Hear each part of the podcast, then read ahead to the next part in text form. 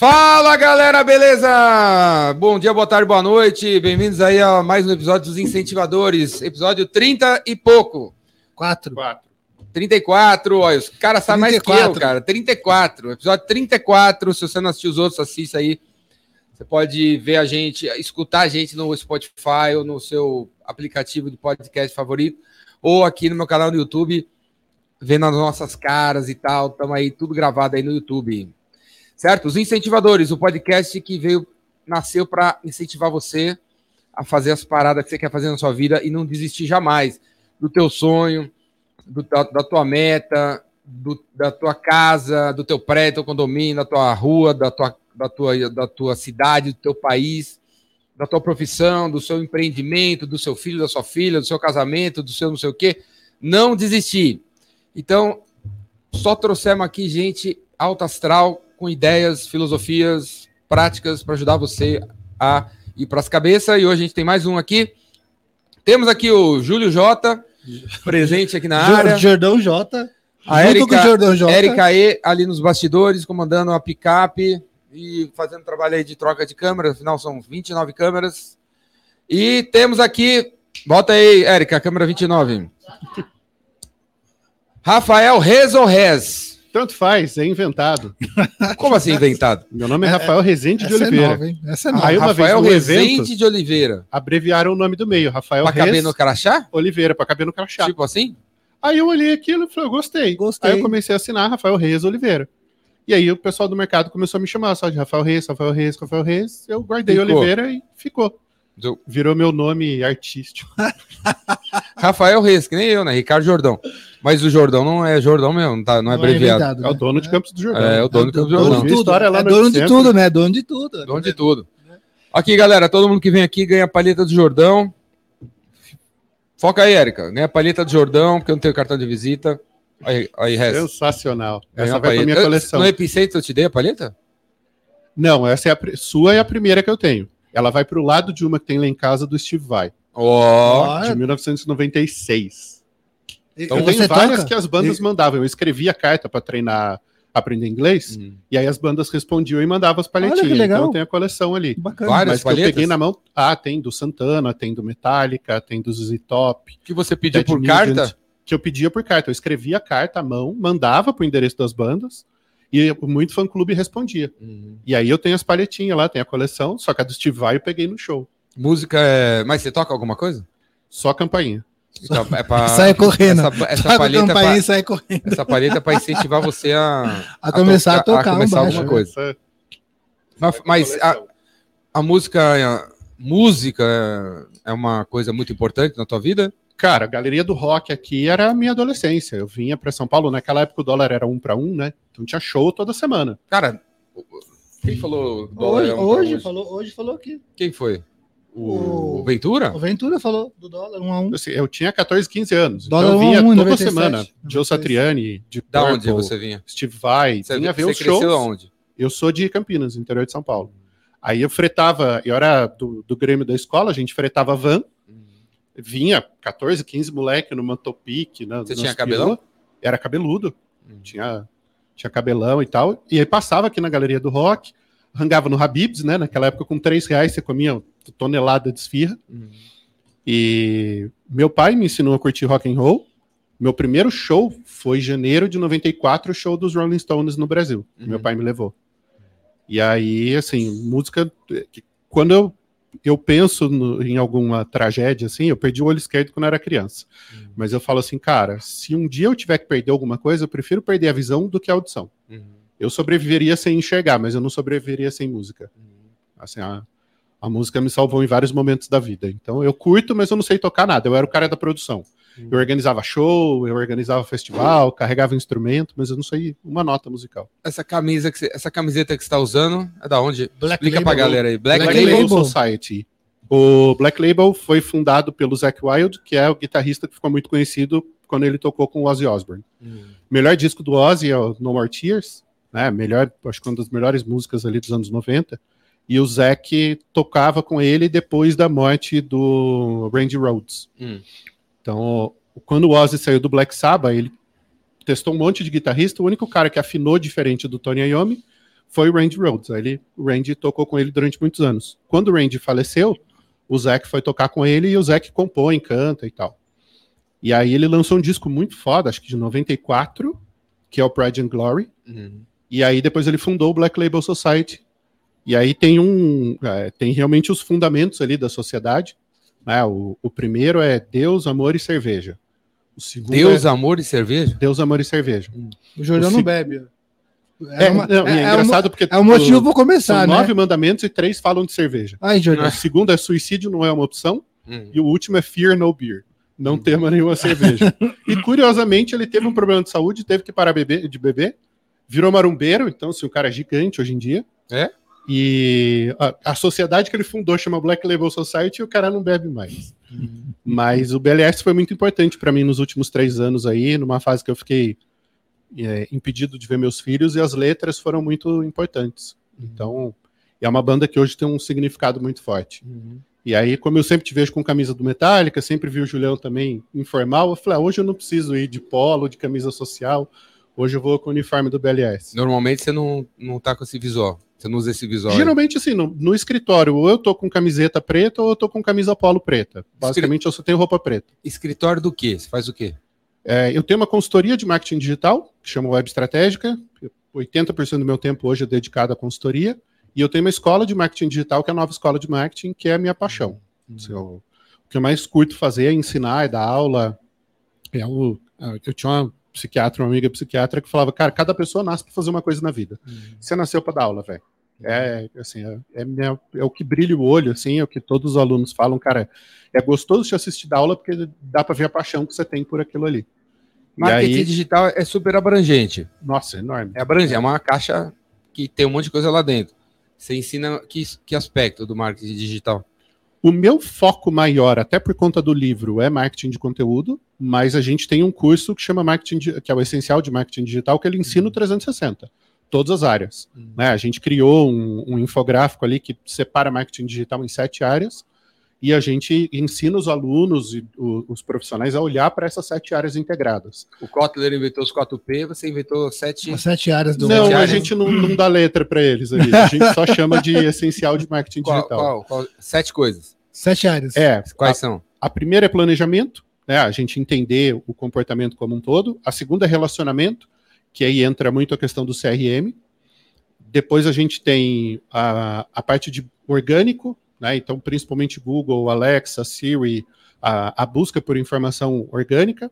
A área de mídia, anúncios, né? Google Ads, Tráfego Face pago, né? Ads, Tráfego Instagram, tudo o que o pessoal chama de tráfego pago.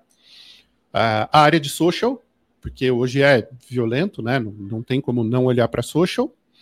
É, marketing de conteúdo, a gente entende que é o que amarra todas as áreas, né? O que, que faz tudo isso convergir. E aí acho que já foram as sete: planejamento, relacionamento, é, orgânico, mídia, mídia social e marketing de conteúdo. Essencial, espera, posso colocar o link para todo mundo? Pode, pode. Pode, coloca Pode, aí. por Se o favor. povo der um Google também acha. Essencial Sim. de marketing digital vai estar lá. Então, E aí, na, falando e, em e aí, e aí na consultoria você. Ó, Jordão, ele trouxe um pra mim, viu, Jordão? consultoria. Ó, Ele trouxe, viu, pra mim, viu, O, Jordão? cara, esse cara aqui vem aqui no podcast só para pegar os livros dos caras que Não é só pra mim. pegar, eu tô, eu tô aprendendo também. Eu quero o livro de volta lá do, do De? Tranjan que você levou, hein? Vou, vou te trazer. Já faz duas semanas. Vou- Não, uma semana. Ah, mas não deu não li ainda, ainda. Não li ainda. Aí tá vendo? Ele não, Não. vai ler mesmo. E vai ficar com o livro pra ele. Você sabe que tem, tem dois tipos de idiotas, né? Os que emprestam livros e os que devolvem. É, eu também acho. Eu Você tava nas falou, duas né, categorias. Você eu parei de falou que, emprestar. Você falou que parou de emprestar livro, né? Parei de emprestar, cara. Eu não empresto livro pra ninguém. O cara que Eu pede livro emprestado, eu eu devolve. Eu também dou, eu dou Eu não livro. leio. Toma, te dou é melhor. Agora eu entrei nessa fase de desapego. Então, assim, tô doando. Tô... Tenho 20 livros ali, tenho uns 500 livros em casa, mas tem 20 que eu quero manter. Se eu mudar de país, eu levo. Hum. Mas os outros eu tô passando tudo pra frente. assim, Quais sem- são os 20 livros que você, você não dá pra ninguém? Cara, tem dois livros Qual? do Taleb, é, A Lógica do Cisne Negro e o Antifrágil. Tem um livro do Malcolm Gladwell, o Blink. A gente que é homem, cara, a gente não vem com um aplicativo instalado, Qual? que é a intuição. A mulher, ela já nasce com esse app pronto, ela já sabe usar desde das fraldas. Hum. A gente não, cara. A gente precisa treinar e aprender a usar a intuição. Uhum. E aí, quando eu li o Blink do, do Gladwell, foi lá, sei lá, 2007, 2008, alguma coisa por ali, Aí eu comecei a entender as coisas que eu percebia, mas eu não conseguia trazer para o consciente. Eu falei, porra, eu preciso começar a acreditar naquilo que eu percebo e não sei explicar. Uhum. Então é um desses 20 livros. Eu não sei os 20 de cabeça, mas eles estão ali marcadinhos.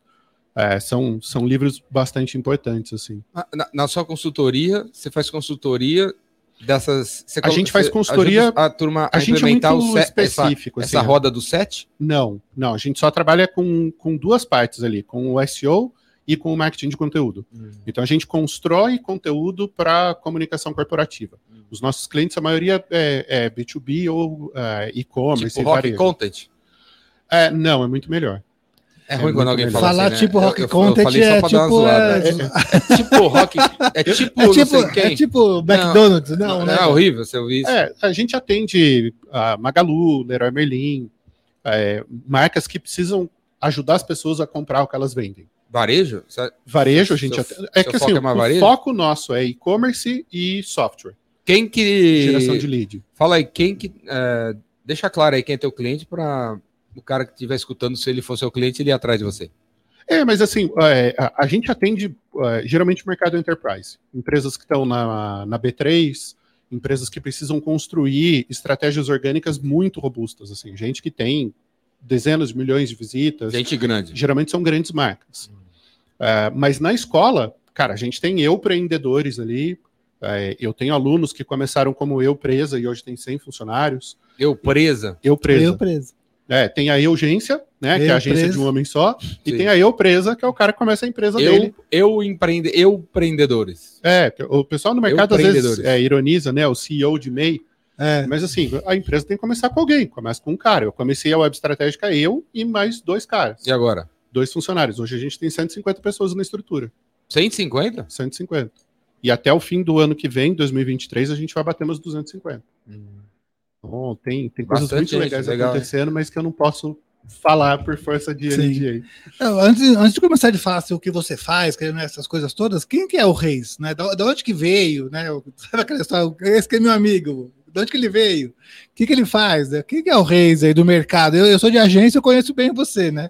Mas quem que é o Reis, assim? Qual que é a história do Reis, assim? Cara, hoje eu, eu tenho começado a me apresentar de um jeito muito diferente de como eu me vi durante vinte e tantos anos, assim.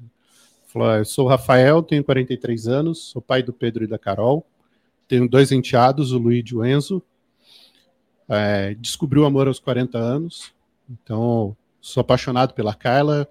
Eu sempre tive medo de envelhecer, hoje eu tenho vontade. Eu quero viver até os 100 anos e viver bem, viver com saúde.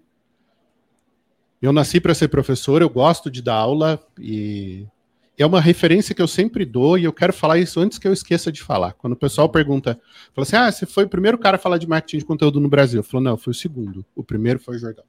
Olha, Eu Olha. queria ter subido num caixote lá no Epicentro e não deu tempo porque a fila estava muito grande. Para dar esse crédito lá, mas é uma coisa que toda vez que eu falo disso, eu, eu dou esse crédito. Uma palestra dele, no, uma apresentação dele no SlideShare, que eu vi, se eu não me engano, em 2011 ou 2012. E aí, num dos slides, ele falava ali de estratégias para B2B e tinha lá content marketing. Eu falei, que porra é essa? Aí eu consumia muito material seu, muito. E aí eu fui estudar esse negócio de marketing de conteúdo, vi esse negócio explodindo lá fora e aí comecei a falar disso no Brasil. Então, eu sou do mercado de, de marketing digital desde os 17 anos. Eu aprendi HTML com o, o primo de uma namorada minha. E aí comecei a trabalhar como web designer, trabalhei em provedor, é, e comecei a carreira em marketing digital. Então, assim, eu, eu faço digital desde sempre, eu não saberia fazer outra coisa. E ali, aos 25 anos, eu fiz o Empretec do Sebrae. E ali eu falei, cara, eu quero ser escritor, eu quero ser palestrante, eu quero ser consultor, eu quero ser professor. Então, hoje, se eu tivesse que me definir, cara, eu sou professor. Eu gosto de ensinar as pessoas a pensar marketing de uma forma mais. é, de uma forma mais humana. Eu não gosto do termo humanizar o marketing porque ele foi distorcido. é, tá Mas redundante. assim, né? é, é- é olhar para as pessoas e, e servir as pessoas. né? A gente tem um mantra que é, é, você precisa ajudar o cliente a comprar de você. Mas se você for útil para as pessoas, elas vão comprar de você porque faz sentido. Não porque você empurrou uma venda, empurrou alguma coisa em cima. Então eu tenho dedicado os últimos 2023, os últimos 10 anos da vida à educação. E, a- e antes disso, antes, antes da agência, você foi outra coisa? Você foi Não, CLT em algum lugar? Tipo, Eu, eu, é, eu tive um emprego registrado por. Eu trabalhei em um provedor registrado por um ano e depois trabalhei na IPTV, que é uma afiliada da Globo, aqui para o interior de São Paulo, Campinas, São Carlos, Ribeirão Preto e sul de Minas. Trabalhei ali por um ano e meio. Aí eu já saí, na época eu estava fazendo faculdade de arquitetura à noite, e aí estava naquela de seguir como arquiteto ou apostar num negócio digital. E aí, aos 22 anos, eu tranquei a Unicamp. Na verdade, eu não tranquei, né? Eu jubilei para não, não segurar a vaga. E aí, eu montei uma empresa que era uma produtora de sites, e dali eu, eu só fiz isso na vida. Uhum. Então, é, essa empresa eu fui sócio por oito anos, aí eu saí de lá e montei a empresa E- atual. Nesse momento aí que você estava indo pelo caminho normal da tradicional, assim, faz faculdade, uma profissão, um Trabalho emprego, CLT, né? e aí você parou, foi fazer empresa. Alguém incentivou você? Quem foram os seus incentivadores nessa jornada aí? Cara, eu tive uma chefe muito boa na IPTV, a Mari Kirnev. A Mari, assim, acho que foi a primeira mentora profissional que eu tive. Assim, a Mari é muito especial. É, muitos conceitos que eu sei até hoje, coisas que ela falou do tipo, o cliente nunca é teu cliente quando ele compra a primeira vez. Ele é teu cliente quando ele compra a segunda vez. Sim. Porque ele escolheu ficar com você, fidelizar com você. É, comprou uma vez é freguês, né? Comprou duas, três é cliente. É, então, é, isso foi uma coisa que ela me ensinou ali com 21 anos. E eu lembro muito de uma frase que ela falava para mim lá na TV, que era assim, cara, aqui você é uma Ferrari numa pista de kart. Você não tem como se desenvolver. Você precisa de alguma coisa maior. É, então, assim, ela foi, que eu me lembro, assim, foi a primeira grande incentivadora. Eu tive professores muito bons, muito bons, assim, ao longo da vida, eu dei muita sorte. Quando eu fui fazer o tecnólogo de marketing, eu tive um professor que era um cara mais novo que eu, é amigo meu até hoje, o Gustavo Vilela. Esse cara acendeu minha paixão pelo marketing, assim, é é um cara sensacional. E quando eu fraturei a coluna, eu podia ter perdido o, o- ano na faculdade. E aí eu não podia ir para aula, estava em casa, é, colete ortopédico e coisa e tal. E ele falou para todos os professores, cara, não dá falta para ele. O cara vai estudar em casa. Aí teve um dia que eu fretei uma ambulância, fui para a faculdade, fiz as cinco provas, fechei o semestre e aí tirei o diploma. Então eu não perdi aquele Fra- semestre. Fraturou aonde? Eu O que, fraturei que a aconteceu? segunda e a terceira lombar. Eu capotei o carro, aí dobrou a coluna de lado, eu fraturei duas vértebras.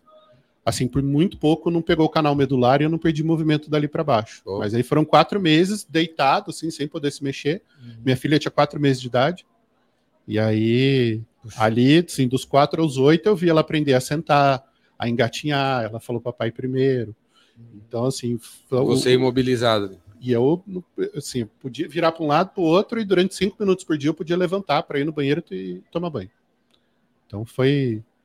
E o Gustavo Vilela foi um cara que me incentivou muito ali naquele período, foi um Uhum. cara muito importante.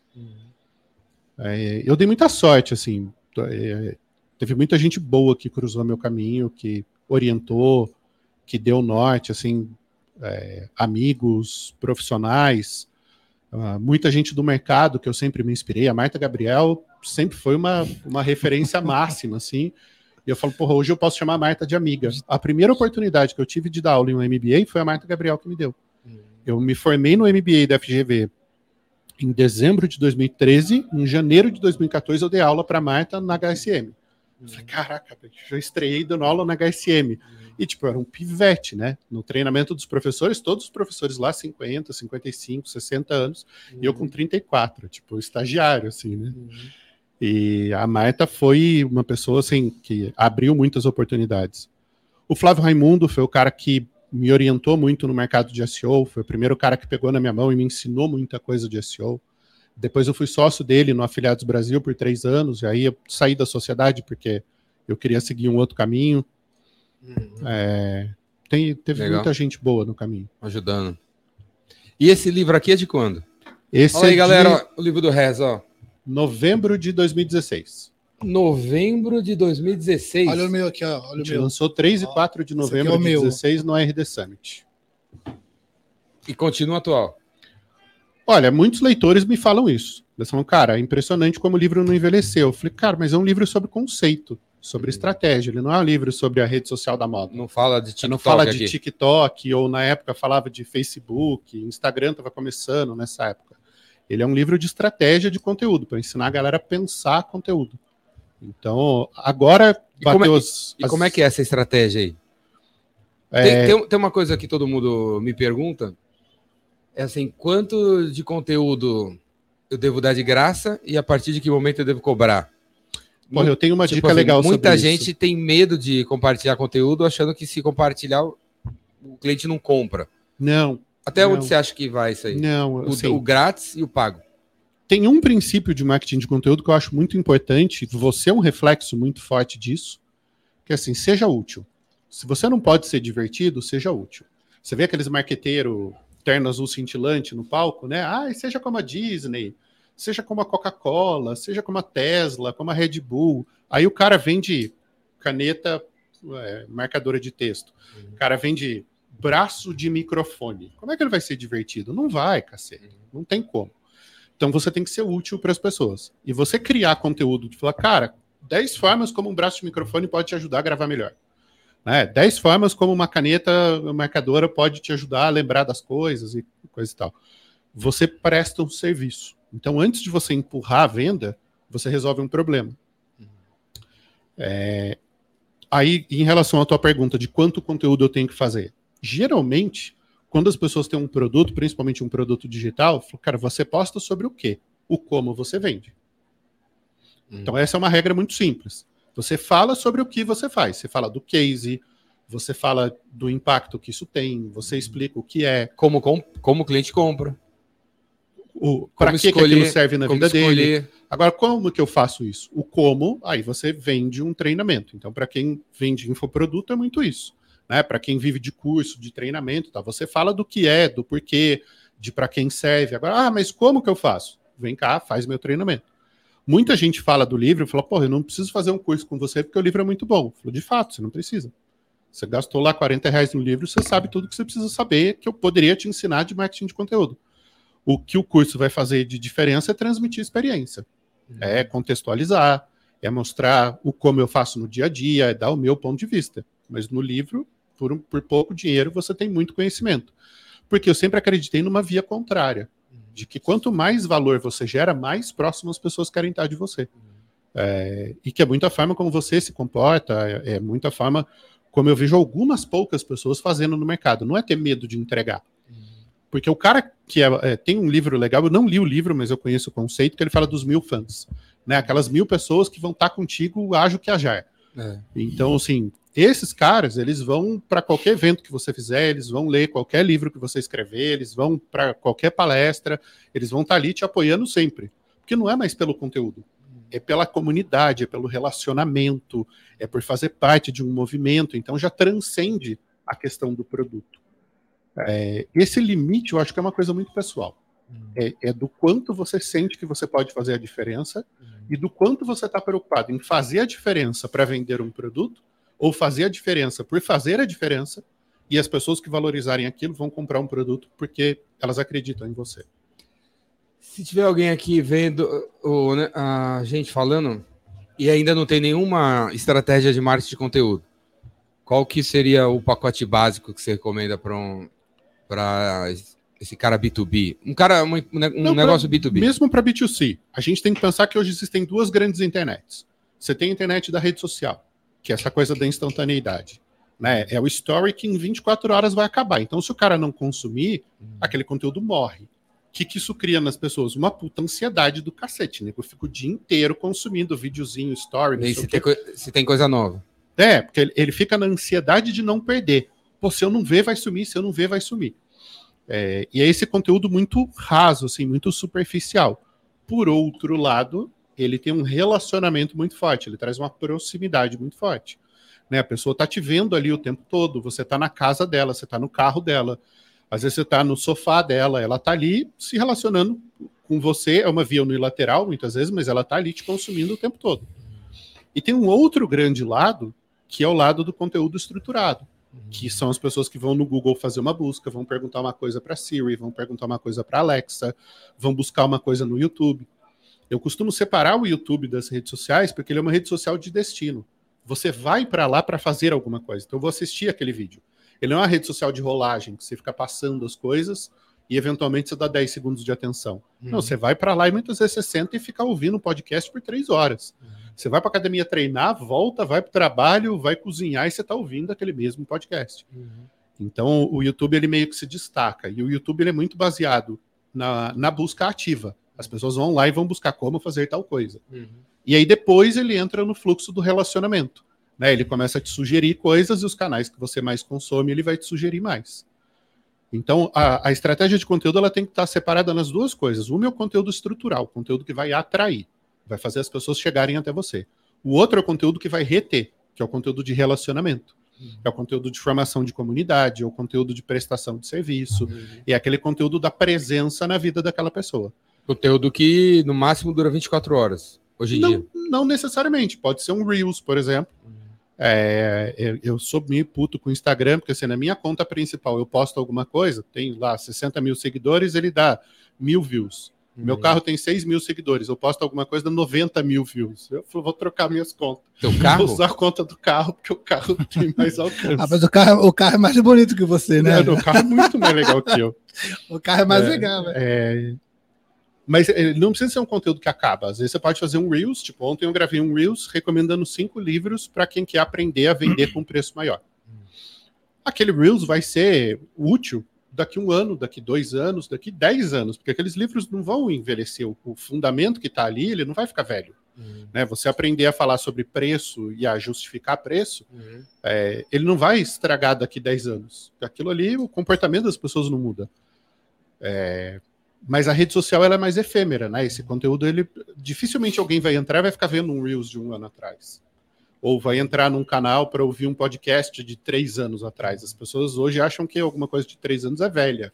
E também na rede social, né? Ela não, não te apresenta conteúdo muito antigo, né? Não, então, é, é- o conteúdo é de, de uma semana no máximo. Assim, o negócio dela é ficar viciando o centro de recompensa do cérebro para você ficar ali consumindo conteúdo eternamente.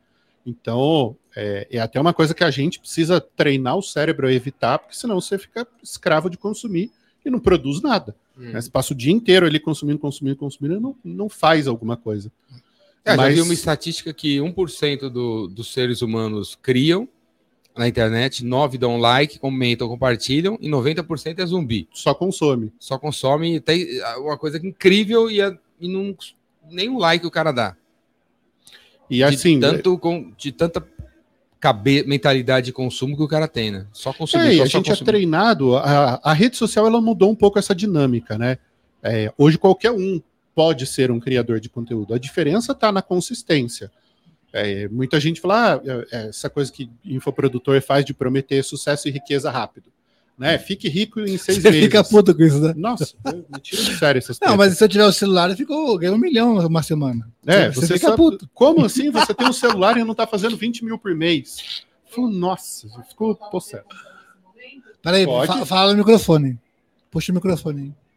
Qual a opinião do Rez e do Jordão sobre TikTok? É que a gente está falando sobre rede social, né? O que, que você acha de TikTok? o TikTok ele entra justamente nesse momento de é, superficializar ainda mais o conteúdo. Se você usa aquilo para entretenimento, é, assim, acho que não tem como ser contra ou a favor de uma ferramenta. A questão é o uso que a gente dá para a ferramenta. Eu vejo o pessoal, por exemplo, que discute a, questão de armamento usando esse argumento. Uma arma é uma arma. Ela é só uma ferramenta. Uma arma na mão de um policial salva vidas. Uma arma na mão de um bandido tira vidas. Você não pode culpar a arma. É só uma ferramenta. Então, seu TikTok é uma ferramenta para disseminação de vídeo curto. Por que, que todo mundo correu para o TikTok? A gente que está no digital há mais tempo está acostumado a ver isso. Ah, nasceu, sei lá, lá atrás o, MySpace, Snapchat. o Orkut. MySpace, Ele tinha um puta Orkut. alcance orgânico. Aí os caras começam a meter mídia lá dentro e diminuir o alcance orgânico. Aí veio o Facebook. Aí você tinha mil seguidores, você postava alguma coisa, alcançava mil pessoas. Aí ele foi botando anúncio e foi diminuindo o orgânico. Aí foi todo mundo para o Instagram. A Facebook comprou o Instagram, foi diminuindo o alcance orgânico. Estragou o alcance do. TikTok agora é enorme. Aí migrou todo mundo para lá. Daqui a pouco eles começam a entupir de anúncio e diminuir o alcance orgânico. Aí você tem que patrocinar. Então, quem é novo cai nesse truque de migrar para a nova rede social porque o alcance é maior. Quem já é velho de guerra sabe que essa treta vai acontecer. Mas para mim, o TikTok é uma ferramenta. Vai do uso que você dá. Tem conteúdo bom e tem soft porn, tem das porcaria tudo que tem lá dentro, de dancinha, das bobagens, tudo. Outro dia me mandaram um negócio do ah, viúva dançante. Então, tipo, a menina ia ficar dançando e contando a história que o marido dela foi assassinado brutalmente. Dançando. Em português ou em inglês? Em inglês. É... The Dancing Widow. Ah, só tem um vídeo, então. Ela Não, a menina faz um monte de vídeo. Ela matou tipo, um monte de gente? ela transformou o lance de ser uma viúva num personagem, ela tem, tipo, milhões de seguidores. Que absurdo. Não entra na minha cabeça, assim, tipo, não, Não, não faz sentido. lógica. Não faz sentido, né? Não, é um canal de entretenimento pra alguém, né? E aí, assim, por outro lado, foi a forma que ela achou de se expressar. Ok. É culpa da ferramenta? Não é. É a decisão das pessoas.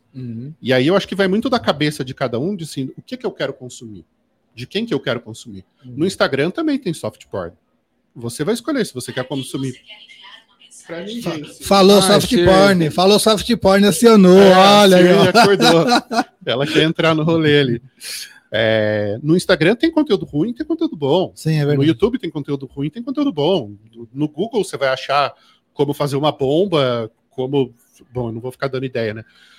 E vai ter coisa Como boa. plantar abacate. Então, assim, vai do que você quer consumir. Né? Eu lembro quando começou a internet, 94, 95, saía na TV assim, ah, e agora pela internet você vai poder visitar o Louvre e passear dentro do museu e ver todos os quadros do Louvre. Você conhece alguém que já visitou o Louvre virtualmente?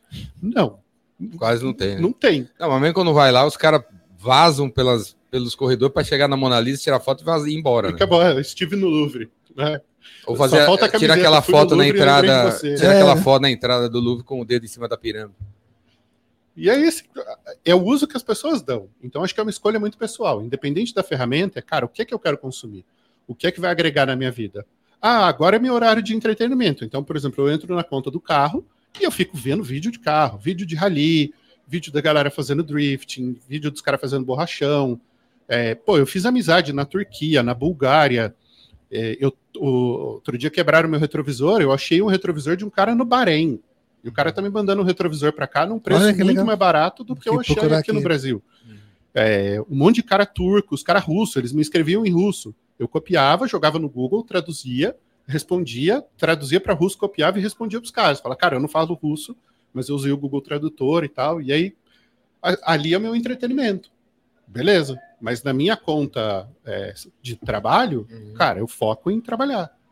Então, acho que o lance da ferramenta é, é- é mais o uso que a gente dá. A ferramenta vai tentar ferrar o seu centro de recompensa e ficar te injetando dopamina, te viciar em consumir merda. Agora, você tem o seu próprio filtro, né? E eu. Eu, eu, eu, eu vejo. Eu acho o TikTok incrível, cara. O bicho é incrível. Eu acho tão incrível que eu, não, eu, não, eu fico longe. Eu nem abro, porque todos os vídeos que eles recomendam são legais. Todos que eu disse, tudo, tudo, as três abas que tem lá em cima com conteúdo, tudo é legal. Raramente passa uma coisa que eu não gosto, assim, muito raramente. Não tem dancinha, tem palestras, tem música, tem só tem coisa que eu gosto. E eu nem entro porque daria para ficar Horas. né? horas, cara. Porque eu- Eles acertam no Você conteúdo. já treinou o seu O bicho- algoritmo, ele já sabe o que É, você gosta, bicho- ele sugere o que você gosta. é, é top, né? Eu, eu penso assim, você falou é, trabalho, a gente tem a gente tem que trabalhar, todo mundo aí, né, galera? Vocês têm que trabalhar, vocês têm que se entreter. Eu penso que o melhor dia, o melhor dia é aquele que você dorme oito horas, trabalha oito horas e se diverte oito horas. Eu procuro fazer isso, porque dormir oito horas já tá demais, aí sobram 16. Se você, se você for focado, nichado e fizer só duas, três coisas na vida, oito horas de trabalho é muita hora de trabalho. Trabalhando E aí, se fato, você é morar perto do trabalho, né? Que é o, é o, é o recomendável para todo mundo aí. Sobram oito horas para se divertir. Você- nessas oito horas, você almoça e janta ah, duas vezes, você se alimenta duas vezes, vai, mais o café, não sei o que lá, dá uma hora e meia. Sobra Mais uma hora para fazer exercício físico. uma hora para exercício Tem físico. exercício. Vai, duas horas para alimentação, uma hora para exercício físico, sobra, Cinco. sobra cinco. Cinco horas. Se você. Uma hora para ir para o trabalho e voltar, sobram quatro. Sobram quatro. Você estudar duas e se divertir duas, Então, duas horas de divertimento por dia porra, tá, é bom, é dá legal. para ver um assim. filme, dá para ver É, três episódios é. de uma série. Ou pode ficar duas horas no TikTok e ver se cada vídeo tem 15 segundos, quantas duas horas. Quantos milhões de vídeos, né? milhares de Quantas vídeos. mensagens você vai ver em duas horas? Então, assim, eu sugiro todo mundo para não se perder na esbórnia da, da, da internet, você organizar, Disciplina, né? você tem uma disciplina, eu, eu, eu posso me divertir, tá liberado, eu tenho que trabalhar, tá liberado numa coisa que eu gosto e as outras coisas mais você tem que fazer. E fique dentro, e fique dentro dessa agenda, cara. Não, e, e o TikTok, para mim, ele é. E todas as redes sociais tem entretenimento, que seria para essas 8, ho- 8 horas, e tem o trabalho. Ferramenta de trabalho, para essas 8 horas de trabalho, né? Eu, É, o- eu o YouTube, procuro, por exemplo. todas as redes sociais, eu procuro trabalhar nelas. é que de gente diversão, isso é uma ferramenta é um de trabalho, trabalho. É, para mim é ferramenta, ferramenta de trabalho e diversão em rede social é mínima, meu caso, mínima. mínima. Eu, eu acho É, o- que o YouTube- a Jair, com isso, colocando na agenda, Porque eu tem outras coisas que para me divertir. consegue responder o que a Viviane colocou. Vocês acham que os aplicativos acabam tornando as pessoas mais procrastinadoras? Aí depende. né? Então depende da, da, da pessoa, depende da, do- da meta, depende da organização, depende de onde ela quer chegar. Que a gente não deveria se entregar para a ferramenta, né? Deveria é, ter. Para mim é isso aí, mas diversão faz parte, dar risada faz parte da, da- do dia, é, trabalhar também, faz a tua agenda e encaixa as coisas que você gosta na. É, não agenda. são as coisas que tem que mandar na gente, a gente que tem que mandar nas coisas. É. Então, assim, a Kyla, por exemplo, a gente vai comer, ela fala celular fora da mesa. A hora da refeição é a hora da gente sentar, respirar, esquece o mundo, esquece qualquer estímulo externo, e a gente vai conviver Eu- e vai aproveitar aquele alimento. E eu, eu, eu continuo acreditando na, na, na fala que eu falo há milhares, desde long time ago na Safari, de que a gente não deveria construir a nossa marca em terreno alugado. Nossa, eu, eu sigo esse Ape, princípio demais. apes- mas apesar do que, você vê um monte de gente que conseguiu construir suas marcas em terreno alugado. E assim, é, é o uso que você Mas dá da ferramenta. esteja, preparado, é. esteja preparado que essa, essa, esse lugar que você construiu sua marca em terreno alugado, Uma hora vai sumir. Uma hora vai sumir. qualquer momento Uma hora vai vai sumir, sumir. e você vai ter que começar de novo em Eu não sei lugar. quantos milhões de seguidores o Joel tem, por exemplo. Acho que são Três 5 milhões. né? Não, Os três, No Instagram três. é 3 milhões. Ele construiu tudo em ele terreno alugado. construiu um relacionamento ali. Só que hoje. Ele não tem nem site. o Júlio um J aqui ativo, tá construindo o site agora dele. Ele já tem um ativo que, se a conta dele no Instagram foi deletada, ele move isso para o YouTube, ele move isso para o TikTok. Ele construiu isso lá. Mas ele precisa estar ciente todo santo dia que do dia para a noite a conta pode acabar. Sumir. Eu tenho alunos que tinham 300 mil seguidores, o cara construiu um negócio jurídico em cima daquilo, começou a anunciar e abusou lá da- das regras, Das regras, a conta rodou, Sumiu. o cara quebrou. Sim. O cara quebrou. Perde Por quê? tudo. Porque ele não tinha olhado para aquele 360. Né? Ele, tinha, ele achou uma oportunidade, ele ficou só naquilo. A hora que você constrói um negócio, um plano sólido, você não fica dependendo de um canal só. É, para mim, é, é, é, marketing lidera, vendas dirige. Então, ma- é, as redes sociais é marketing. Marketing é um para muitos, vendas é um a um. Então, a gente, eu penso que a gente deveria usar as redes sociais como mídia social e não como rede social. Tipo assim, você deveria sempre estar fazendo, um- fazendo um post, bababá, para tirar alguém dessa, dessa rede social e jogar para o seu mailing, pro seu CRM. Marketing não tem CRM. Marketing tem e-mail marketing, sei lá o quê. Tem o RD Station, sei lá o quê. Vendas tem o CRM. Então a gente. é, eu procuro fazer isso, né? Ei, galera, beleza? Aí o cara vai no direct, o jornal faz aqui lá. Quando o cara vai no meu direct e, e começa a conversar comigo, eu já jogo o cara no Pipe Drive, que é o CRM que eu utilizo, né? Para partir para um a um. Então, para tirar o cara da internet, para tirar o cara do Instagram, para eu ter o controle sobre ele. Sim. né? E na Então, verdade dá para fazer as duas coisas. Você tem a parte da mídia, você pode rodar anúncio, por exemplo, impactar Então determinadas eu falo assim, pessoas. mídia, eu vejo as redes sociais como mídia para eu que é marketing. Pra você alcançar. Marketing usa mídia para eu mas alcançar ele a galera. pode ser tanto o alcance quanto o relacionamento. Então, eu aí- enxergo muito rede social como relacionamento. Sim, Eu também. tem, Então, assim, é, engajamento, Você você, faz posta, vídeo o conversa. tempo todo. Sim, Todo dia faz story, grava vídeo, responde dúvida e tal. Aquilo ali é relacionamento, não é mídia. Né? Você não está empurrando uma oferta para alguém. sim. É né? que eu acho, eu- Você está eu- ali se relacionando. Sim, é, se cria, dá, dá, dá E para aí depois esse relacionamento se aprofunda num CRM. que... Sim, né? Ele vira uma base, beleza? É, por isso que eu separo lá no, no 360 nessas duas coisas. Eu vejo a rede social como um lugar de relacionamento. Tem muita gente que vê como alcance. É, eu vejo só com o início da coisa, assim. Porque o relacionamento mesmo é quando você bota aqui, bota para cá e você cria uma escola aí que nem você faz. E aí você chama 100 pessoas para um curso presencial e aí sim rola o olho a olho o relacionamento são- verdadeiro. São progressões no relacionamento. Sim. né? É, por exemplo, o cara que compra um livro, ele quer consumir o conteúdo daquele autor, mas ele não tem ainda a, Proximidade com a ele. personificação daquele autor. Aí você vai assistir um, um curso online desse cara. Você já está ouvindo a voz, já está vendo a cara dele. Você já se aproximou da pessoa e não tanto do, do conteúdo em si. Aí você vai fazer um curso presencial. Pô, você vai lá, vai dar um abraço, vai tirar uma foto, você já está ali próximo. Depois você vai fazer, sei lá, uma imersão, vai passar tipo uma semana, que nem a galera passa contigo. É, esse relacionamento vai ficando cada vez mais sólido. Uhum. Né? Aí o cara vai para Campos do Jordão para viver o epicentro. Pô, faz vários anos que eu ouço falar do epicentro, eu nunca tinha ido. Aí, Aí esse você ano, foi esse ano. fui esse ano. Falei para? Carla, falei, cara, vamos fazer uma coisa diferente? Ela vamos subir para serra, vamos pegar uma pousadinha, vamos num evento diferente, porque eu vou muito para evento técnico, né? Evento é, é, específico da área.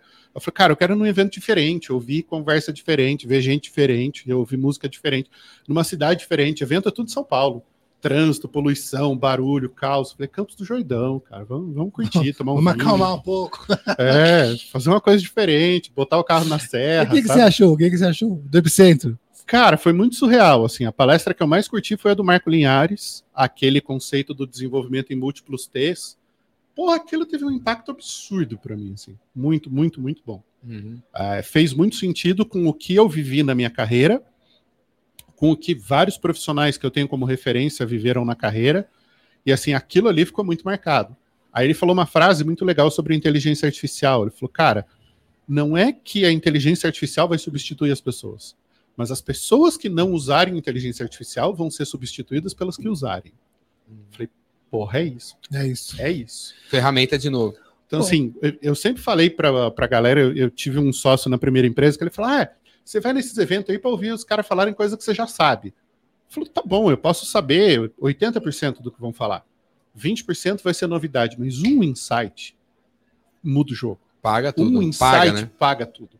A hora que ele falou essa frase, eu falei, cara, por quê? Porque a gente está olhando para uma empresa de inteligência artificial lá na consultoria para investir nessa empresa e no futuro talvez adquirir.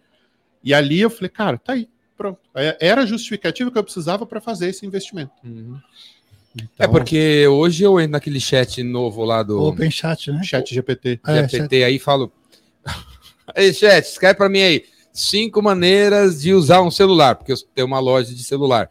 Aí o bicho, pá, pá, pá, pá, pá, assim, copiar, colar, bota no meu blog e tá pronto. É, dá para fazer isso, só que o Google não vai indexar esse conteúdo. Então, se Por você que tá- não? Ainda, ainda existe uma briga em relação a isso, né? Não é que é uma briga, é que assim, o que, que o Google tem feito? Na verdade, tem feito o cacete. Ele faz isso desde que ele existe. Só que agora ele tem feito isso com mais ênfase. Ele quer conteúdo escrito por seres humanos, para seres humanos, e que agregue um ponto de vista, que agregue um valor. Então não é o cara que vai fazer o review de um livro, então eu vou pegar um livro qualquer aqui que eu não li. Pega isso aqui, ó. Aí, não, é que esse eu conheço. É, e aí eu vou pegar cinco resumos desse livro, vou escrever um resumo dos resumos e vou postar um resumo de um livro que eu não li. Eu não estou agregando valor nenhum. Eu não estou botando porra nenhuma a mais naquele negócio. Sim. O que, que ele quer? Ele quer alguém que vai dar uma opinião, que vai dar um ponto de vista, que vai falar sobre aquilo. E aí, quando você tem pontos de vista diferentes, você tem divergência, você agrega valor. Por exemplo, desse ângulo, o que é que você vê? Muitas páginas. Você vê um objeto pouco estreito e alto. Sim. O que, que o Júlio vê? Aqui, Ele no vê um objeto em perspectiva. é. é o mesmo objeto, mas o ponto de vista muda. E aí, com pontos de vista diferentes, a gente vai construindo a nossa visão. Mas na prática não é assim, né? Os, os especialistas em SEO fazem os gols de mão e botam o que eles querem pra cima. É a distorção do mercado. Então, as pessoas aprenderam a roubar do algoritmo, né, a usar as regrinhas de SEO lá e posicionar um texto em primeiro lugar. O que, que é o que a gente acredita? O que, que é o nosso mantra? Mas como é que o Google sabe que eu tirei o texto do. Cara, o Google tem chat 20 mil GPT. engenheiros. Você não vai conseguir brigar contra 20 mil engenheiros. Eles fazem engenharia reversa. Ele consegue entender a semântica de um texto escrito por uma pessoa e a semântica de um texto escrito por uma Um ferramenta. chat aí. Lógico, essas ferramentas vão ficar cada vez melhores, vai ficar uma, vai chegar um É momento briga, em né? que vai ser muito difícil de identificar. Mas o- um dos pontos do algoritmo do Google e que mudou na semana passada, é, existiu o EAT, que é um, um algoritmo, um, um pedaço do algoritmo, né, um- um- uma forma lá que determina a confiabilidade e a, a- o quanto existe de expertise daquele autor ao falar daquele assunto. Então, quando o Jordão escreve sobre vendas, existe autoridade, existe confiabilidade e existe experiência, que é a sigla EAT. Agora eles colocaram mais um E, que é o experience. Então, qual é a experiência que você tem ao consumir aquele conteúdo? Então, aquele conteúdo tem experiência, tem confiabilidade, tem reputação e ele gera uma boa, tem uma experiência do que fazer em vendas e ele gera uma boa experiência de consumo para aquele leitor, para aquele usuário. Então, o Google vai privilegiar esse conteúdo. E aquele conteúdinho vagabundo, né? Cinco coisas que você pode fazer com seu celular, escrito por uma inteligência artificial, ele vai engajar menos. Então, teoricamente, ele vai começar a cair no Google. É, e eu acho muito legal a forma como eles olham para isso, porque ele valoriza justamente a questão do ponto de vista da autoralidade. A gente volta a valorizar os autores. A gente volta a valorizar o cara que comprou um produto, experimentou o produto e falou sobre o produto. E não aquele cara que só é, fez o resumo do resumo do resumo. Né? É, o, é o que eu critico em algumas pessoas em rede social, que é só espuma. Alguém leu um livro e fez um resumo do livro. Aí alguém leu o resumo e resumiu o resumo. Uhum. Alguém leu o resumo do resumo e fez um vídeo, um Reels de dois minutos falando sobre aquilo. Então, assim, é só a espuma. E o outro fez não um é nem o tweet. café. Não é nem o, o- o- o- o- É só a espuminha, assim. E as pessoas olham para aquilo e falam, nossa, que gênio. Falei, Não, gente, pelo amor. Né? O- Ontem eu fui fazer Reels, eu falei, cara, eu vou recomendar cinco livros. Ali tem 1.500 páginas de conhecimento. Eu duvido que alguém vai comprar os cinco e vai ler os cinco. Aí alguém veio falar comigo e falou, nossa, mas você dá todas as suas fontes. Eu falo, lógico que eu dou. Ninguém vai ler. que alguém vai ler os cinco? Quanto mais eu o dividir, cara vai pagar melhor. dois né? mil reais para fazer dois dias de curso comigo, para ouvir a minha opinião sobre aqueles livros e a forma como eu aplico aquilo. Mas ele não vai gastar 400 reais para comprar os cinco livros e ler. Sim. Porque é a forma como o cérebro humano É, funciona. quando, quando eu solto uma lista, eu falo- eu solto 25 livros. Ninguém vai ler, bicho. Ninguém vai E se ler. o cara for ler, se ele ler um livro a cada 15 dias, ele vai levar um ano para ler. Uhum. Aí você vira e fala, cara, eu vou fazer um curso de cinco dias em que eu vou transmitir a minha experiência para você. Junto, O cara vai lá e junto vai com o conhecimento do livro, né? Eu li o livro e o me- meu conhecimento do mercado. aquilo, apliquei, então tem a minha testei, vivência, é. a minha experiência. É o que eu falo da autoralidade. Né? O, o- esse papinho de tipo, ah, cria autoridade nas redes sociais. Vai pra puta que pariu. Autoridade você não cria, você constrói. E o que, que é a Qual que é a autoridade? diferença? é ser autor. É uma construção. Você não vai ir lá criar. É, é que a galera se inventa em rede social, né? O cara vai lá e bota no, no perfil dele mais de 5 mil alunos. 5 mil alunos onde? O cara nunca deu aula em lugar nenhum. Né? Gravou um vídeo, teve 5 mil views, ele falou 5 mil alunos. Então hoje qualquer um virou gênio, o cara cria autoridade do nada. Né? É, o maior especialista em pendurar a bandeira na galeria do rock do lado leste da Zona Oeste. Porra, aí o cara ele inventa uma autoridade para ele ali. Nossa, Mas mas não- Uma galera acredita, nada. pelo jeito, ou não? Não, o problema é isso. é isso que é o problema, né? acreditam. Acredita. O- Todo mundo acredita. O cérebro é biologicamente construído para acreditar. Culturalmente, a gente é treinado a acreditar na palavra das pessoas. E aí você leva esse mesmo treinamento para a rede social. E aí tudo que as pessoas dizem, se você não foi treinado para desconfiar, para ser cético, para ter senso crítico, a- as pessoas acreditam. Então você tem gente boa construindo coisas boas. Mas você tem muita gente ruim construindo coisa ruim. E aí é que é o meu, o, meu pé atrás. Eu, ve- eu vejo. Não vou falar nome não da agência aí, não, mas, mas essas agências aí, tipo Rock Content aí. Eu entro lá no site dos caras e tá lá, cases de sucesso. Aí eu vou lá nos cases de sucesso do cara.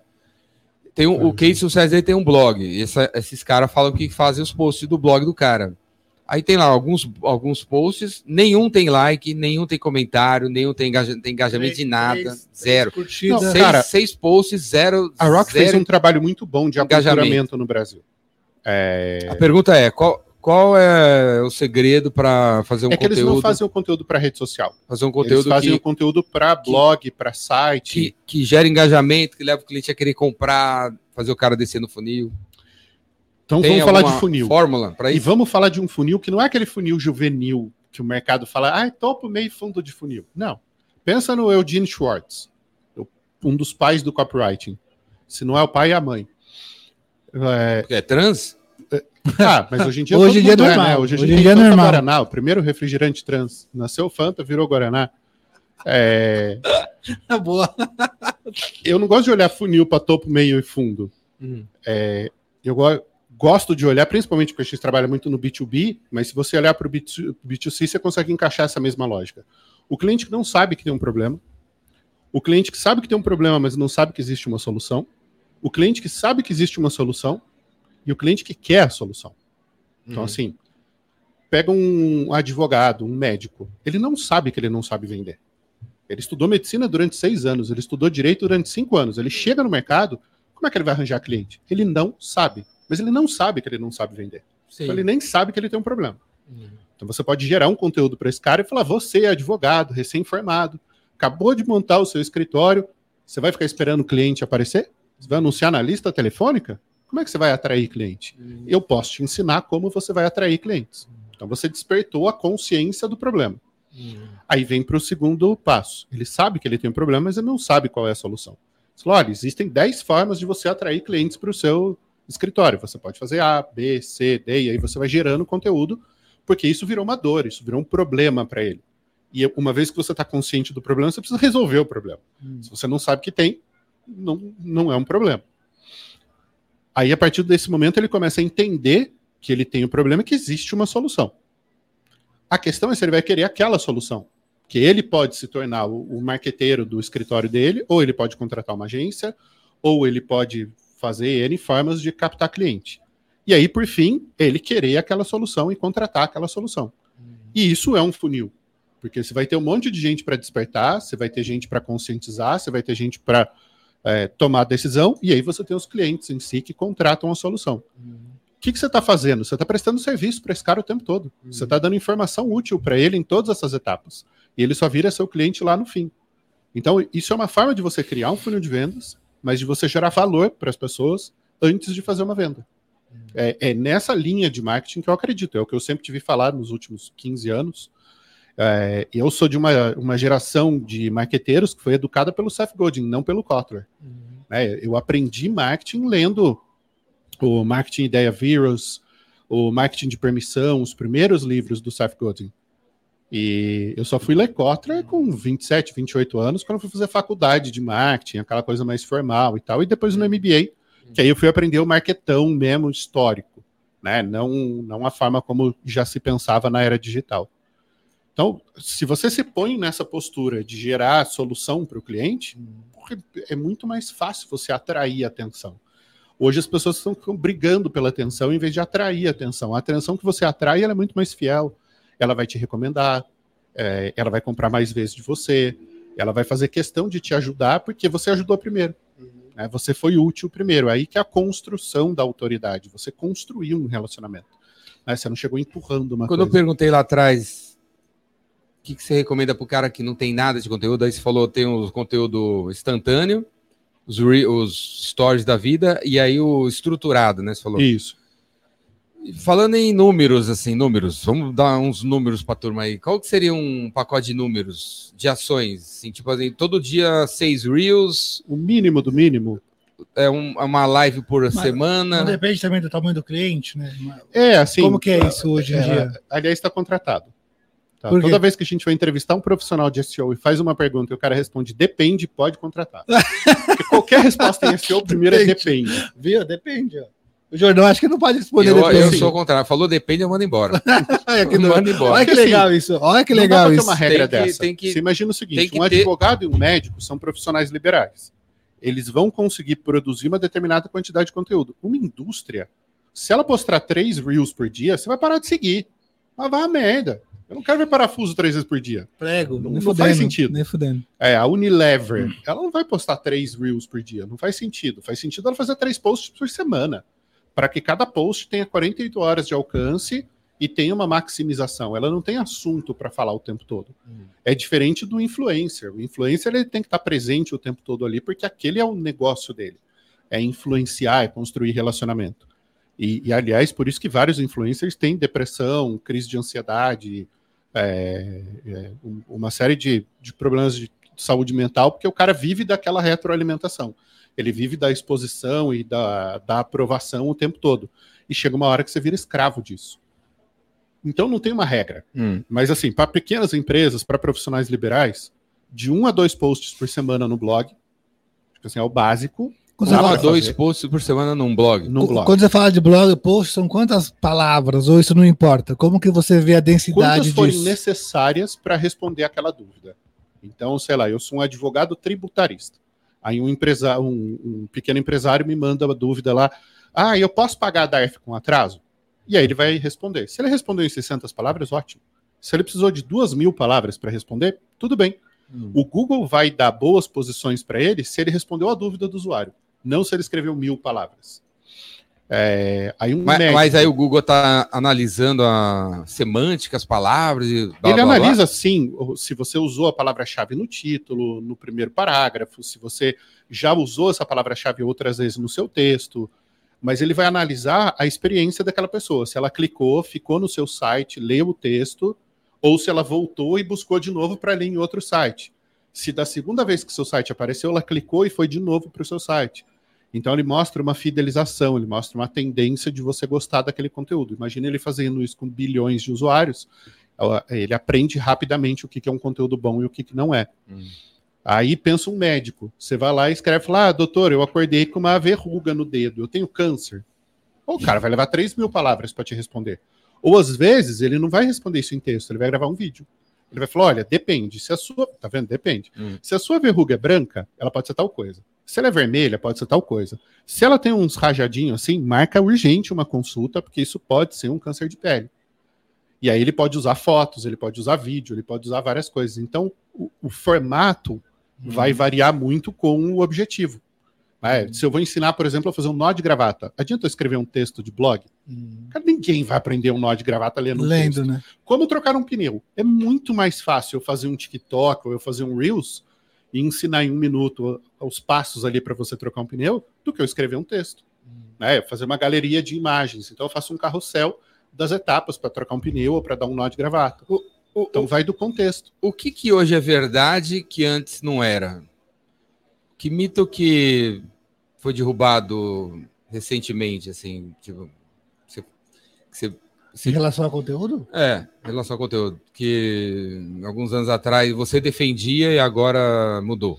Ah, uma coisa que está mudando muito é, é, é, essa questão da influência, principalmente na cultura brasileira. O, o Brasil é o país que mais tem influencer por metro quadrado. É, e aí eu não estou sendo irônico, eu não estou zoando. Assim, é o país que mais tem pessoas que se declaram influencers proporcionalmente na população. Outro dia saiu uma matéria, até que jornalista não sabe fazer conta. Ah, o Brasil tem 9 milhões de influencers. Eu falo, filho, 9 milhões de influencers são 4,5% da população. Não tem como 4,5% da população ser influencer. Né? Não, Alguém pode escreveu que se considera, não. Talvez tenha uma palavra influência na, na bio, sei lá, né? É, não, outro dia eu vi uma menina lá que ela falou influenza. Era uma gripe, ela era uma gripe. Ela é uma gripe. é, mas isso é, é, algo que mudou. É, a cultura de consumir o conteúdo ela é diferente a cada geração. A nossa geração, os velhos, os tiozão, a gente cresceu com o Google. A gente escreveu a Wikipedia. E a gente é de uma época em que você ia atrás, você ia lá e dava um Google. A geração que cresceu com o aplicativo, com o celular na mão, eles não vão atrás, eles perguntam. Eles esperam o influencer abrir a caixinha para fazer a pergunta. E o que o cara disser é a verdade. Ele não tem a habilidade autodidata de ir atrás da informação. Hum. É, a, os nossos pais iam fazer trabalho de escola na, na enciclopédia. Com a Barça. Né? A, a gente passou um pouco por essa fase. Fazer. E aí depois já teve a fase. Pelo menos quando a gente estava na faculdade, no MBA, você já podia usar um Google da vida e buscar algumas referências. Teve, teve Encarta entre a Barça e o Google. A Encarta, Microsoft é, Encarta. Ah, como que era? Lá, uma enciclopédia no CD. Tinha o negócio do tio Patinhos lá, enfim. Almanac do tio Patinhos. Almanac do tio Patinhos. Almanac um do tio Patinhos. É. Só, só coroa lembra disso aí. Se não tem cabelo branco, não lembra. É, e aí, nerd, essa nova né? geração mudou a lógica de consumo de informação. Então, mudou o, o, fluxo de pensamento deles. Então, você não consegue ensinar essa pessoa a ter iniciativa. porque ela sempre foi passiva no consumo de conteúdo. É diferente de quem cresceu na TV dos anos 60 e 70, em que você tinha cinco canais de TV. E a geração que cresceu hum, com 400 canais na TV a cabo. É, é, antes você não tinha opção. Uhum. Hoje você tem excesso de opção. Aí vem o paradoxo da escolha do Barry Schweitzer, é um daqueles 20 livros que eu não abro a mão nem a pau. Eu emprestei um, sumiu, era todo grifado, assim, então eram os trechos que eu queria ler de novo. Eu comprei um outro, um livro raro, caro pra caramba. Paradoxo ele fala, da, da o escolha. paradoxo da escolha. Quanto mais opções a gente tem, mais doloroso é fazer uma A opção. escolha. Sim. O cérebro gasta muita energia para fazer escolha. Então, por exemplo, se eu pego aqui três bebidas e dou para o Júlio escolher, ele vai provar as três, vai gostar de uma e vai Não, o embora Júlio não. feliz. O Júlio vai pegar as três, botar, misturar num mesmo copo, num único copo, pá! botar catuaba e mandar para dentro. Se eu der cinco coisas para ele experimentar, o que, que vai acontecer? Ele vai ficar em dúvida entre duas e vai escolher uma. Então ele ficou metade feliz e metade triste, porque ele teve que abrir mão de uma coisa. Se eu der sete para ele escolher, ele vai ficar em dúvida entre três. Aí ele vai ter que escolher uma. Uhum. Só que ele teve que abrir mão de duas. Então doeu mais abrir mão do que a Do escolha, que a que, ele escolha, fez. Se eu der nove, ele vai me mandar a média, ele não vai escolher, porque é muita opção. Então qual que é o problema hoje? Você tem opção demais. Você tem muita rede social, você tem muitas pessoas para seguir, você tem muito conteúdo, você pode buscar o que você quiser, tem tudo na internet. O que, que as pessoas fazem? Elas travam. Eu entro no YouTube, eu vou lá ver um, um curso em Stanford com o Robert Sapolsky, que é um maluco que morou 20 anos no Congo, ficou na floresta com os macacos babuínos para estudar o comportamento primitivo e entender ah, tanto o comportamento social quanto o comportamento eh, neurológico dos babuínos. E esse cara dá uma aula de comportamento eh, neurobiológico e essa aula em Stanford está de graça no YouTube. Então eu posso estudar em Stanford, cara, Sim. sem pagar, sem ir para Stanford, com um dos caras mais cabeção do mundo. Sim. E o que, que a galera faz? Vai assistir treta de dois influencers lá se matando.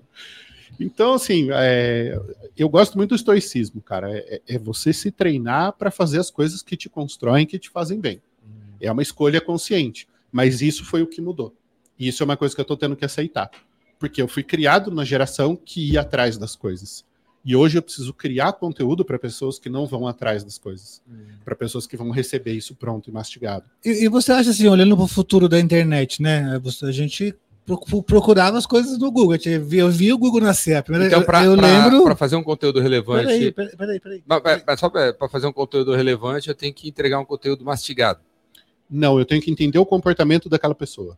Entender se, a- naquele se- momento. Se, se essa faixa etária que eu cresceu entender se naquele consumindo, momento o é cara tudo em mão precisa beijada, eu tenho que fazer um conteúdo mastigado, how to, assim. mastigado e emocional. Ele tem que ter um apelo emocional e ele tem que ser fácil de consumir. Isso em qualquer circunstância. Você pode estar fazendo um conteúdo para o diretor de uma multinacional ou Não, para essa geração, né? não para qualquer geração. Se o conteúdo for fácil de consumir, as pessoas vão ler mais. Não, tipo, o, para- o livro que você recome- recomendou, o Paradoxo da, Da escolha. escolha. deve ser, deve ter, deve ter página para danar, e vai Sim. e volta, blá, blá, blá, blá, blá, blá. Não dá para transformar o livro no TikTok, num vídeo. de- Não dá. Tem conversa, tem Mas você vê, referência, eu, tem... em um minuto Vo- e meio eu você, expliquei não, você, é, mas a você, questão das escolhas. você se satisfaz para o a paradoxo da escolha. Mas livro. o meu filho não lê, vai ler esse livro nem a pau. Ele quer um negócio mastigado. Só que aí é, é a questão.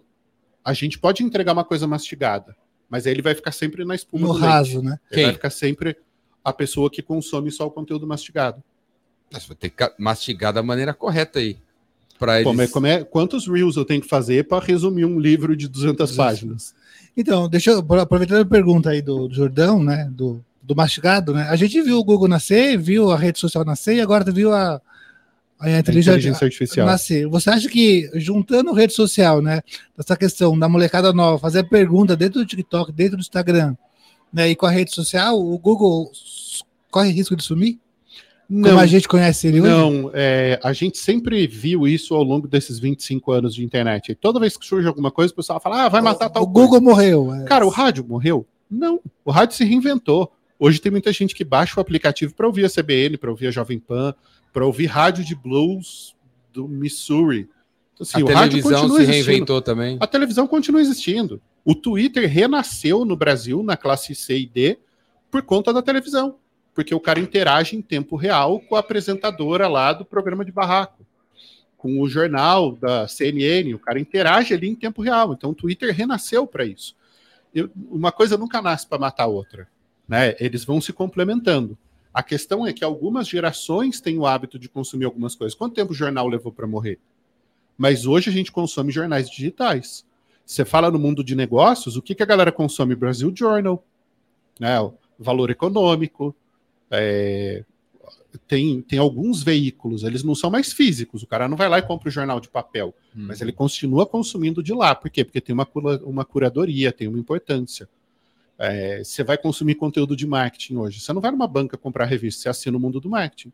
Por quê? Porque tem a curadoria do Bruno Mello, do time dele. Então essas coisas vão se reinventando. Eu não vejo que o Google vai morrer. A questão é que tem algumas gerações que têm um hábito menor de ir atrás. Mas não que isso vá matar alguma coisa. Né? O, o, o TikTok não matou o Instagram. Né? O, o, Facebook. Ah, o Facebook morreu. Não, o Facebook não. se transformou. Em é, 2009, o Google vai se reinventar. No Brasil, né? o Google vai era uma novidade. Hoje, o Facebook é a rede de tiozão, ele é o micro-ondas da internet. Né? Meu pai sempre falou: micro-ondas serve para três coisas: fazer pipoca, esquentar uma madeira e ver a hora na cozinha. Para que, que serve o Facebook hoje? Para saber o aniversário das pessoas, para acompanhar os grupos das coisas que você gosta e para ver a sua avó postando aqueles PowerPoint com Snoopy, florzinha, dando bom dia. Uhum. O Facebook é a rede social da terceira idade. Então, esse grupo socioeconômico, etário, ele vai usar uma rede social. A molecada vai usar outra rede social. Minha filha tem 15 anos, ela não quer estar na rede social que eu tô. Ela vai estar em outra. Sim. Então, ou se ela tiver, ela vai me bloquear. Porque eu não quero que eu veja as pessoas que ela está seguindo. Que ela tá fazendo também. Agora, eu consumo YouTube, meu pai consome YouTube, minha filha de 15 consome, meu moleque de 7 consome. Então, ele é uma rede social transgeracional, ele passa por todas as gerações. Mas cada uma tem um hábito de consumo. O meu filho assiste vídeo do Branco Ala. A minha filha assiste música. Eu ouço podcast. Meu pai vê os terraplanistas, teoria da conspiração. Então, se cada um tem um perfil de consumo. Seu pai é terraplanista? É, terraplanista econômico. Você diria que todo mundo tem que fazer marketing, de conteúdo? Ah, com certeza. Sim, tudo Se que não está fazendo, aqui, não está fazendo marketing. É praticamente isso. Está fazendo um marketing. Panfletagem. Não, que não, não vai dar em nada. Rede social é o quê? Conteúdo. conteúdo. YouTube é conteúdo. Site é conteúdo. Você entra no aplicativo Blog é conteúdo. conteúdo. É, é, tudo conteúdo, e, tudo gira em torno de conteúdo. E aí uma outra coisa que eu vejo muito é, é, você faz conteúdo, conteúdo, conteúdo, conteúdo, conteúdo, aí quando você oferece, os cara, pô, meu, você tá querendo vender pra gente? Sim. Tem, tem. gente que faz conteúdo e fica com vergonha de vender, de porque vender. os caras reclamam isso. que tá vendendo. Você vai estar vendendo e tal. É, tem, tem esse socialista de rede social, né? O cara acha que, que é tudo de graça. Tudo bem, deixa o cara reclamar. Tem gente que precisa do que você está vendendo e vai comprar. Uhum. Então, dentro da sua base ali, você vai ter as pessoas que vão consumir. Eu tive alunos que consumiram meu material durante oito anos. E um dia ele foi lá e falou: Ah, professor, como eu consumo seu conteúdo há muito tempo, agora eu comprei seu livro. Hum. Fechou de bola, você vê três reais de direito autoral. Muito obrigado. Oito anos de folha de venda. Esse cara tá ótimo. Tá Quanto durou? O Jordão deve ter gente que tem 15 anos que não comprou nada. E nunca comprou né? nada. Nunca tá comprou e tá tudo bem. Cara, né? tá valendo. Agora é eu tenho aí. alunos que assim, eu já lancei acho que uns 12 cursos desde 2014. O cara comprou 11. Aí agora eu tô encerrando uma comunidade que a gente tocou durante dois anos por conta da pandemia. E teve o último encontro da comunidade ontem. Os caras falaram, mano, lança outra coisa que a gente quer continuar junto aí. Uhum. Eu falei, tá bom. Se vira aí, né? Se vira. É, assim, né? inventa outra coisa. Eu quero eu quero estar tá junto. Não interessa o que você fizer. A, a, gente acabou de assinar contrato com uma empresa que o cara já foi cliente meu em três empresas diferentes. Ele falou, cara, o que você fizer, eu vou estar tá junto, porque eu sei que é bom. E aí tem aqueles caras que falam, ah, você só fala merda, você não gosta de influencer. Eu falo, tá tudo bem. Né? Beleza. Você sempre vai ter o cara que só consome, você vai ter o cara que consome e compra alguma coisa barata, você vai ter o cara que consome e compra uma coisa cara, e você vai ter o cara que fala mal. Haters gonna hate. Então, assim, se o cara reclama que você está vendendo um produto, é porque não tem boleto para pagar, né? Uhum. Todo mundo tem boleto para pagar, todo mundo precisa é, rentabilizar o próprio conhecimento. Uhum. Pô, se a gente vive na sociedade do conhecimento, eu não posso vender o que eu sei se vai ajudar alguém. Como não, né? Quer ver uma coisa que eu acho que é legal falar? É, porque muita gente sofre disso. Vários alunos já me escreveram e falaram: pô, professor, mas eu, eu não sou bom o suficiente. Eu não sou foda no que eu faço. Tem muita gente melhor do que eu. Filhão, é o seguinte: tem um milhão de pessoas que poderiam comprar seu produto. Você está entre os 500 melhores na sua área profissional? Ah, com certeza. Falei, então, tem 499 pessoas melhores que você. Cara, tem 999.500 que Abaixo. precisam do que você sabe, porque elas sabem menos do que você. Você está vendendo para os 499 de cima ou para os 99 mil de baixo? Pô, nunca tinha pensado assim. Falei, então vai e faz o que você tem que fazer. Porque tem gente que não sabe nada e precisa aprender o básico. Tem gente que sabe pra caralho e tá procurando um insight. Eu já paguei para ir em eventos, tipo, gastei uma fortuna, e um insight coisa, valeu né? aquela fortuna. A gente foi num evento em Chicago agora, em, em maio. Eu e meu sócio. Maio, não, junho. Cara, entre- eu e ele, entre hospedagem, blá, blá, blá, passagem, ingresso, tal, a gente gastou 35 mil reais. Cara, uma conversa que a gente teve lá pagou tudo. Pagou tudo. Então, assim, depende muito do que você está indo buscar. Você conseguiria citar assim umas duas ou três empresas que fazem, que são exemplos legais de de marketing de conteúdo, que estão fazendo marketing de conteúdo. Uma em cada Show. área para ajudar as pessoas de formas diferentes. Quando a gente pensa em branding, uma marca que cria conteúdo muito legal, conta ótimas histórias, Red Bull. Sim. Cara, você nunca viu a Red Bull falando, uau, nós somos radicais. Compra Mas aqui. isso tá em e, e tudo nem, que e nem eles compra aqui, fazem. né? E nem compra aqui, né? Em Não todos os conteúdos deles, né? Tudo que eles fazem Tem radical. conta essa É história. radical. Tudo. Então você toma aquela lata para quê? Para se sentir energizado. Ele não precisa dizer tome Red Bull que você vai ficar ligadão. Está intrínseco naquela história. Então todo o conteúdo deles conta essa história. Vamos para a indústria. Ah, Uma empresa que é um grande case nessa área é a John Deere, a fábrica de tratores. Eles foram quem inventou o marketing de conteúdo em 1800 em Guaraná com rolha. Eles iam para feiras agrícolas do interior dos Estados Unidos, eles faziam um jornalzinho, impressinho, assim, tabloide, sabe, duas páginas, ensinando como é que é, propriedades familiares poderiam aumentar a produtividade. E eles ensinavam quais ferramentas ajudariam a aumentar a produtividade. E nem todas as ferramentas eram deles. Eles nunca venderam um produto da John Deere. Eles ensinavam esses caras a produzir mais. Se ele produzisse mais e a propriedade ia crescer, ele ia precisar de implemento, um dia ele ia comprar um equipamento da Deere. E até hoje eles são assim. Então, no B2B, a Deere é uma baita inspiração. Uhum. É, e aí, ah, putz, eu, tô- eu vou correr o risco de dar a referência para o lugar errado? Não, vamos lá, vamos no, no B2C. A Magalu. Pega o blog da Lu. Magalu. Magalu, né? O blog da Lu, outro dia, a gente fez um, um- toda uma série de conteúdos sobre caixa de som para festa. Hum. Caixa de som sem fio, caixa de som Bluetooth, caixa de som para balada, caixa de som à prova d'água, caixa de som para você deixar seu vizinho surdo, caixa de som para você curtir com os amigos, caixa de som para quem toca violão. Cara, um monte de conteúdo no blog da Lu sobre caixa de som. Cara, qualquer coisa de caixa de som que você buscar no Google, o Magazine Luiza está em primeiro lugar.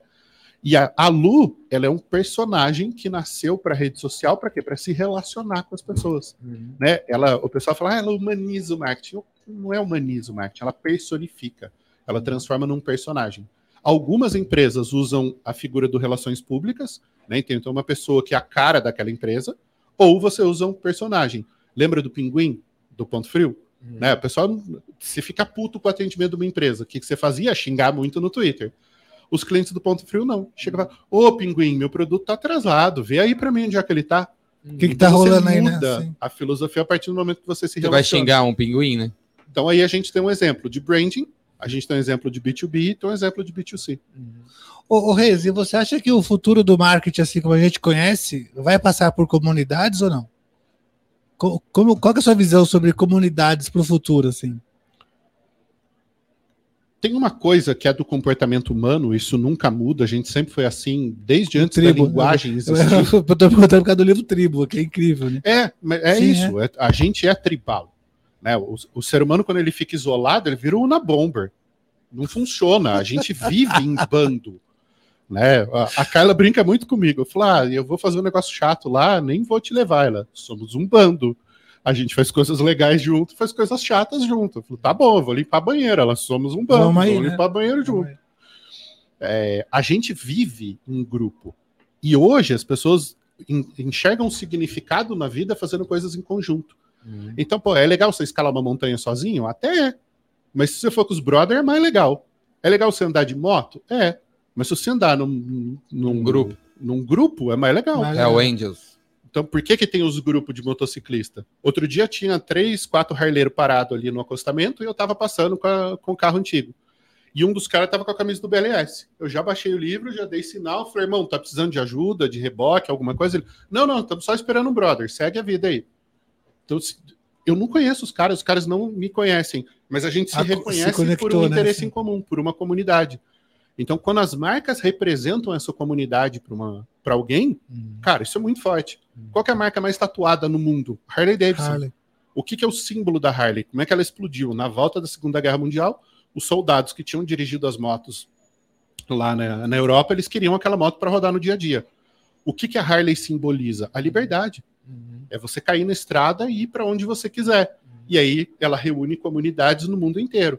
Aí os caras pegam a moto, bota a mulher na garupa, vai pro churrasco, fica lá comendo e bebendo, volta pilotando bêbado. Aí que eles começaram a fazer churrasco com Coca Zero pra galera poder dirigir sem beber.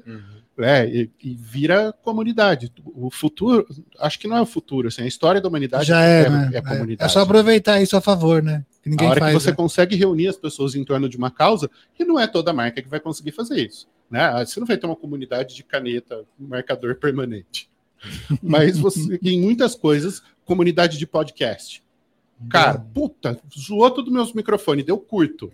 Você vai ligar para um brother, o cara vai meter os microfones dele no carro e vai trazer para você. Sim, não tem a dúvida. Não tem a dúvida. Por quê? Porque os caras se identificam, os caras vão querer se ajudar. Né? Aí você tem comunidade. Galera, estamos chegando ao fim de mais um episódio. Só uma hora e meia já. Já foi. Seis horas da tarde, galera. Uma hora e meia, voa, o caralho. tempo tá voando hoje, hein?